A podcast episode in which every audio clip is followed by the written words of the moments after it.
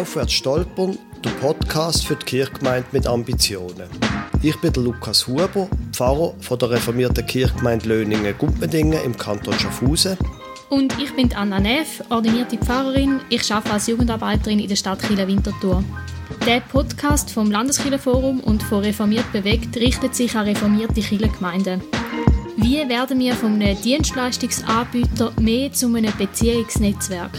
Zu einem Beziehungsnetzwerk, wo sich Menschen plötzlich fragen, ob der christliche Glaube etwas mit ihnen zu tun hat. Das ist Staffel 3 Umbau, Episode 3 Umbau von der Finanzierung. Wir haben in der letzten Episode darüber geredet, was sich im Pfarramt alles wird ändern in Zukunft. Und heute geht es ums Geld. Ja, genau. Geld, so gut. Aber das ist tatsächlich in der Staffel 2 ein grosses Thema gewesen, mehrfach gekommen.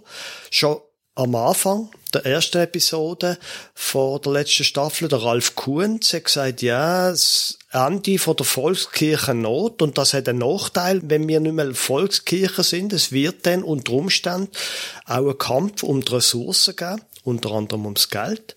Und er sagt, dass Kirchgemeinden müssen fantasievoller werden, wenn das Geld knapper wird. Das ist schon mal angetönt. Mhm. Und nachher natürlich die letzte Episode, das ist äh, für mich ein Meilenstein gewesen, was die Zukunft auch angeht. Lukas Kundert, wo knallhart gesagt hat, ohne Förderverein wird's nicht gehen. Und wo gesagt hat, er rote den jungen Leuten in seiner Kantonalkirche, die, die ins Pfarramt gehen wollen, er rät denen, nur in eine Kirchgemeinde zu gehen, wo ein Förderverein ein Thema ist und sich sonst gar nicht erst bewerben. Das ist ein ziemlicher Knaller gewesen. Mhm. Ja, ja, und ich meine auch beim Gespräch mit dem Andreas Manig, wo ja auch von Basel ist, ist auch für gekommen, dass Spenden mega, mega wichtig sind. Also sie decken zwei Drittel von ihrem Budget durch Spenden. Mhm. Also eben, Basel ist im Moment noch ein anderes Terrain als der Rest von der Schweiz, aber heisst ja nicht, dass es bei uns nicht auch so wird werden. Und beim Thomas Bucher, er ist ja nicht von Basel, die haben sogar übrigens angestellt für Fundraising. Also auch im Bewusstsein, dass das mit der Kirchensteuer einfach nicht langt. Oder zumindest halt auch einfach nicht langt für das, was sie als kreative, innovative Kirchengemeinde alles noch auf beistellen. Ja. Und er hat ja auch gesagt, dass sie als Kirchgemeinde in Hirzenbach einfach Ideen haben und für das braucht es eben Geld und Geld, wo jetzt nicht einfach von der Kirchensteuer kommt, dass sie auch 60.000 Franken bis jetzt im Jahr mit Spenden bekommen. Das ist also ein wirklich ein großes Thema. Mhm. Und im Grunde genommen kann man sagen, wenn man das so ein bisschen lost, die innovativen Kirchgemeinden, die haben einen Förderverein. Mhm. Und ich glaube, das wäre dann auch gerade meine These, dass nämlich Geld und Geist wirklich zusammenhängen. Mindestens bei uns ist das, glaube ich, so, wenn wir unsere landeskirchliche Landschaft anschauen, dass die Kirchgemeinden, die können erklären, warum sie es braucht, die Kirchgemeinden, die sich engagieren, auch in der Lage sind, Geld zu bekommen. Zum Beispiel in Basel, dort sind sie sicher Vorreiter, weil sie schon 20 Jahre mehr Erfahrung haben wie andere, aber ich meine auch Hirzenbach, im Kanton Zürich, die beiden Sachen hängen zusammen. Und ich glaube, es wird sich noch verstärken dass die Kirchgemeinden, die engagiert sind, die etwas machen, dass die auch werden in der Lage sein, auf eine andere Art als nur mit Kirchensteuern das Geld zusammenbringen.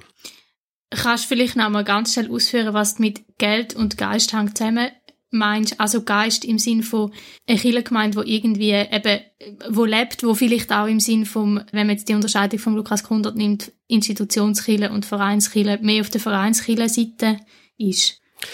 Zum Beispiel das, aber Vereinskirche ist es eine, aber jetzt in, in unserem Fall, wir haben einen offenen Jugendtreff, wo einfach fürs Dorf ist und für den Jugendtreff können wir auch mehrere tausend Franken einfach mit Spenden sammeln, einfach indem wir einen Flyer verteilen und wir können erklären, warum wir das Geld wollen und mindestens ein paar tausend Franken tun wir regelmäßig sammeln.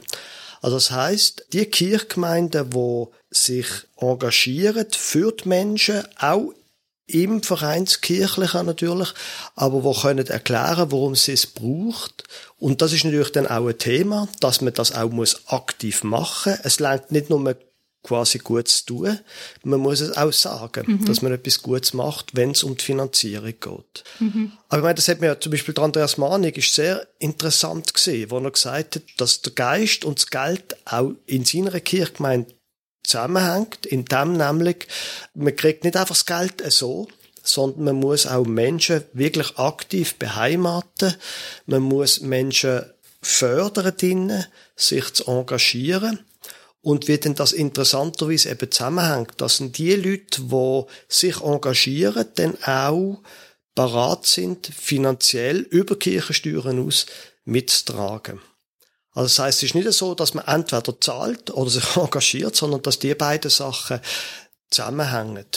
Und dass er das auch aktiv fördert und er sagt, ja, wenn dann eben die Leute sich engagieren und dann merken sie, oh, da fehlt irgendwie, wir wollen jetzt Musik machen, aber es fehlt eine anständige Beschallungsanlage oder irgendetwas und dann sammeln die Leute selber auch zum Beispiel Geld und tun sich selber engagieren, genau so wie ich in meiner Stube ja auch will, dass es einigermaßen angenehm ist und das Sofa einigermaßen bequem ist. Mhm. Quasi in deren Argumentation hat er gesagt, wenn Menschen beheimatet sind, sich engagieren, dann kommt auch das Geld. Aber es kommt erst dann, wenn es wirklich gebraucht wird. Mhm. Also einfach auf der grünen Wiese irgendwie Geld sammeln, das wird nicht funktionieren, sondern der Geist und das Geld hängen zusammen.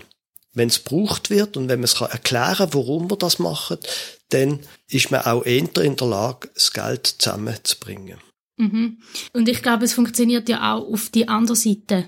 Also, ich habe mal irgendwo, glaube in einer Predigt oder so, den Spruch gehört, wo dein Geld ist, da wird auch dein Herz sein. Also so ein bisschen als Adaptierung vom, wo dein Schatz ist, da wird auch dein Herz sein. Mhm. Im Sinn von, dort, wo du bereit bist, dein Geld zu investieren, bist du auch automatisch mehr mit dem Herz drin. Also ja. übernimmst so ein bisschen Ownership. Genau. Zum den englischen Begriff zu brauchen. Weil du automatisch einfach mehr dich auch dafür interessierst, was jetzt mit deinem Geld passiert und willst wissen, was da passiert und irgendwie dich auch mehr ein Teil von dem fühlst, weil du ja wirklich da investiert hast. Also ich glaube, es kann dann auch dazu führen, dass Leute noch mehr sich als Teil von dieser Gemeinschaft verstehen, wenn sie auch noch einen Batzen dazugeben. Ja, also von daher ist es für meine These, Geld und Geist hängen zusammen. Könntest auch umdrüllen. Geist und Geld gehören zusammen oder Geld und Geist gehören zusammen. Also von vorne oder von hinten, der Zusammenhang, da dunkt mir ist sehr klar. Mhm. Und ich glaube, darum wird es auch für uns, und es geht ja in dieser Staffel um einen Umbau, um das, was wird nötig sein, um quasi die Kirchgemeinde mit Ambitionen in Zukunft führen. Es wird ein wesentlicher Punkt sein, dass wir über die Finanzierung reden und dass wir auch eine Kultur vom Spenden fördern. Das ist ja auch mehrfach ein Thema gewesen, dass die Kultur vom Spenden muss gefördert werden, dass es muss normalisiert werden. Bei uns in der Kirchgemeinde ist es normal, dass man spendet. Nicht einfach nur, dass man mit Kirchensteuern schafft, sondern bei uns ist es normal, dass Menschen darüber aus auch spenden. Ich glaube, in dem Punkt sind uns zum Beispiel die Freikirchen meilenweit voraus. Mhm. Logisch durch die Geschichte. Die haben sich schon immer müssen so finanzieren. Aber ich glaube tatsächlich in dem Punkt, abgesehen davon auch in anderen, in dem Punkt können wir von Freikirchen lernen, die Kultur zu fördern vom Spenden. Mhm. Ich finde es noch spannend. Ich habe gerade letztens gesehen, dass ähm, die Aus- und Weiterbildung ein Sabbatical bewirbt in Atlanta, wo es auch darum soll gehen, dass man die Finanzierungsstrukturen und die Finanzierungsstrategie vor allem von amerikanischen Freikirchen auch kennenlernen. Und sie schreiben dort auch in der Ausschreibung einen Satz, unsere kirchliche Zukunft in der Schweiz könnte ähnlich aussehen. Also schon stark im Bewusstsein, das ist ein Thema, wo wir eben über den Tellerrand ausschauen und schauen, wie machen das andere Kirchen, die eben das schon immer so machen. Wie funktioniert das dort? Ja. Und ich denke, Lukas Kunder, der ist in diesem Punkt für mich extrem spannend gesehen und extrem deutlich, wo er einfach gesagt hat, wir werden uns müssen darauf einstellen, dass wir vom Markt und am Schluss ganz uns werden selber müssen finanzieren. Dass eben der Teil von der Landeskirche, von der Volkskirche zu einem Ende kommt und wir müssen uns jetzt vorbereiten auf die Zukunft nachher. In Basel ist die Zukunft schon mindestens zehn Jahre uns voraus auf dem Land, Kanton Schaffhausen. Und wir haben das Glück, dass wir uns noch vorbereiten können und dass wir doch die anderen anschauen, zum Beispiel das, was du jetzt gerade gesagt hast, in den USA, aber auch, wie finanzieren sich andere Freikirchen zum Beispiel oder andere Non-Profit-Organisationen. Wir können jetzt noch lernen, um uns so aufstellen, dass wenn das Geld langsam wird zurückgehen, dass wir dann bereit sind. Mhm. Etwas, wo ich so über das Thema nachgedacht habe, ist mir etwas noch aufgefallen, so ein bisschen an meinem eigenen Spenderverhalten. Ich merke, ich unterstütze viel lieber Projekte im Ausland, wo, wo ich irgendwie sehe, was ist die materielle oder die, die existenzielle Not, wo die Menschen drinstehen, als jetzt Projekte in der Schweiz, wo, wo du jetzt nicht, ja, direkt eine Not siehst. Und es muss natürlich nicht das Entweder-Oder sein, aber ich glaube, de facto wird es dann ja gleich sein. Und gerade bei so Sachen wie, für was sammelt man jetzt Kollekte im Gottesdienst? Ist es jetzt für ein Projekt im Bereich Entwicklungszusammenarbeit oder für einen kirchlichen Spendenfonds? Dort wird es ja dann klar ein Entweder-Oder sein. Und das finde ich schon auch noch ein eine Herausforderung, wenn man jetzt sagt, man hat den Fokus mehr auf, ich sage jetzt mal, auf die eigenen Sachen und schaut nicht mehr so weit raus. Ja. Und tut nicht mehr so viele andere unterstützen. Das Problem, das sehe ich. Jetzt, in meinem Fall, meine Frau und ich, wir tun 10% von dem, was wir einnehmen, gehen wir weg. Bis jetzt, zur Zeit vor allem, so wie du sagst, ins Ausland, für Organisationen, die Entwicklungszusammenarbeit, Mission und so weiter unterstützen. Und das wird tatsächlich ein Thema sein, wenn wir unsere Kirchgemeinde vor Ort in der Schweiz zunehmend müssen selber finanzieren. Was hat das denn für Auswirkungen? Da wäre meine Hoffnung, dass wenn wir Kultur vom Spenden fördern, dass wir noch mehr Leute finden, die nicht sowieso 10% zahlen und spenden, mhm. dass wir neue Spender, nicht nur, dass es eine Umverteilung gibt, sondern dass wir tatsächlich neue Spender finden. Das wäre meine Hoffnung. Aber da kann ich dir auch nicht sagen, wie die Zukunft wird sein. Ich sehe das Problem, dass es könnte zu einem Verteilkampf werden. Und gleich, wir müssen bereit sein, wenn das Geld ausgeht, dass wir dann uns können weiter finanzieren und ich denke tatsächlich, dass das nicht nur eine Aufgabe ist für die Kirchgemeinde mit Ambitionen, sondern dass da auch die Kantonalkirche eine große Rolle kann spielen. Nämlich, dass die Kantonalkirchen mit irgendeinem Zukunftsfonds oder Unterstützungsfonds Anschubfinanzierung gibt und überhaupt das Thema der Kirchgemeinde aufs Tapet bringt, ihnen sagt, loset, denkt mal darüber nach. Da, glaube ich, hat auch die Kantonalkirche, die verschiedenen Kantonalkirchen eine Aufgabe, um diesen Prozess begleiten und der Kirchgemeinde helfen, sich so aufzustellen. Mhm. Ja, und ich denke gerade, wenn man von Anschubfinanzierung geht, ist ja schon der Punkt, wie geht's denn weiter? Also es gibt ja noch öppe, dass irgendwie ein Projekt lanciert werden, wo man sagt, das tut man jetzt irgendwie zwei, drei Jahre unterstützen. Aber ich glaube, Bruck hinzu, dass das nachher selbstständig wird, das wird, denke ich, noch fast die grösste Herausforderung. Also oder etwas, wo ich denke, ist eben dann auch Kantonalkirche, wo müsste das auch begleiten, dass es dann auch kann, auf eigenen stehen. Ja, wieso ist es schade, wenn du sagst, ja, drei Jahre, oh, okay, jetzt haben wir kein Geld mehr, um mal weiterfinanzieren und dann stirbt es wieder, obwohl es eigentlich eine gute Sache wäre. Ja, also bei uns in der Kantonalkirche ist es klar, äh, sowohl in Jugendform, was es schon länger gibt, wie auch im Zukunftsfonds, was noch nicht so lange gibt, dass dort, wenn du ein Projekt einreichst, musst du dir Gedanken machen über die langfristige Finanzierung vom Projekt. Und das, glaube ich, wird der Weg sein.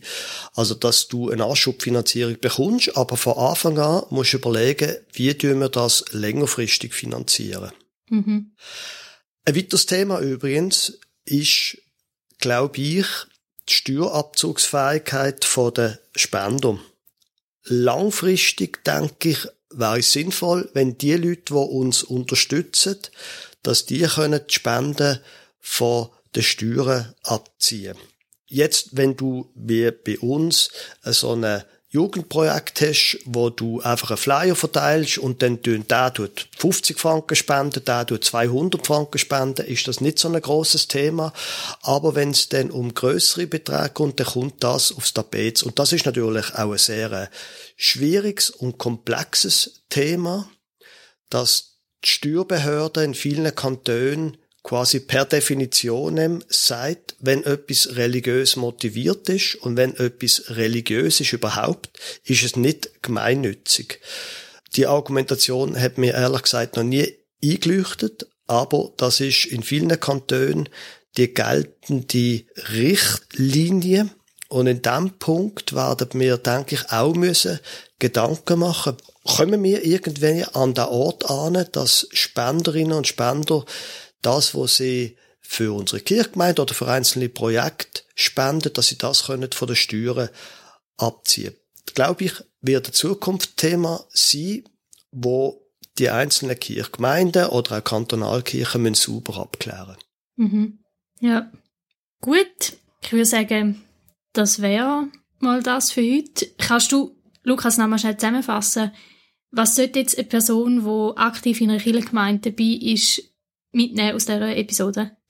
Ich glaube, man sollte sich keine Illusionen machen. Es wird Veränderungen geben in der Finanzierung. Die einzelne Person, die sich engagiert in der Kirchgemeinde, sollte sich das vor Augen führen, bewusst machen und dann mithelfen, dass man auf der einen Seite eine Kultur vom Spenden fördert, aber auf der anderen Seite auch Strukturen schafft, mit einem Jugendfonds, mit der Abklärung, wie ist es mit der Steuerabzugsfähigkeit, mit all dem, was es braucht, Strukturen schaffen für das, dass wir in Zukunft die Sachen, wo uns wichtig sind, mit Spenden können finanzieren, wenn die Steuereinnahmen längerfristig werden zurückgehen.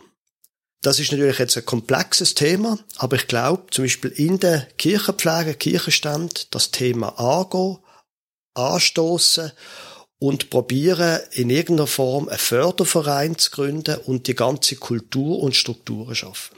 Mhm. Gut, dann war's das jetzt also gewesen. Heute ein bisschen kürzere Episode zu Geld und Geist.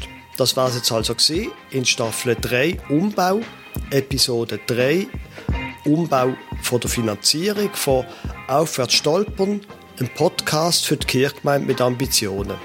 Wir freuen uns, wenn Sie Ihre Radioempfängerin auch nächstes Mal wieder einschaltet.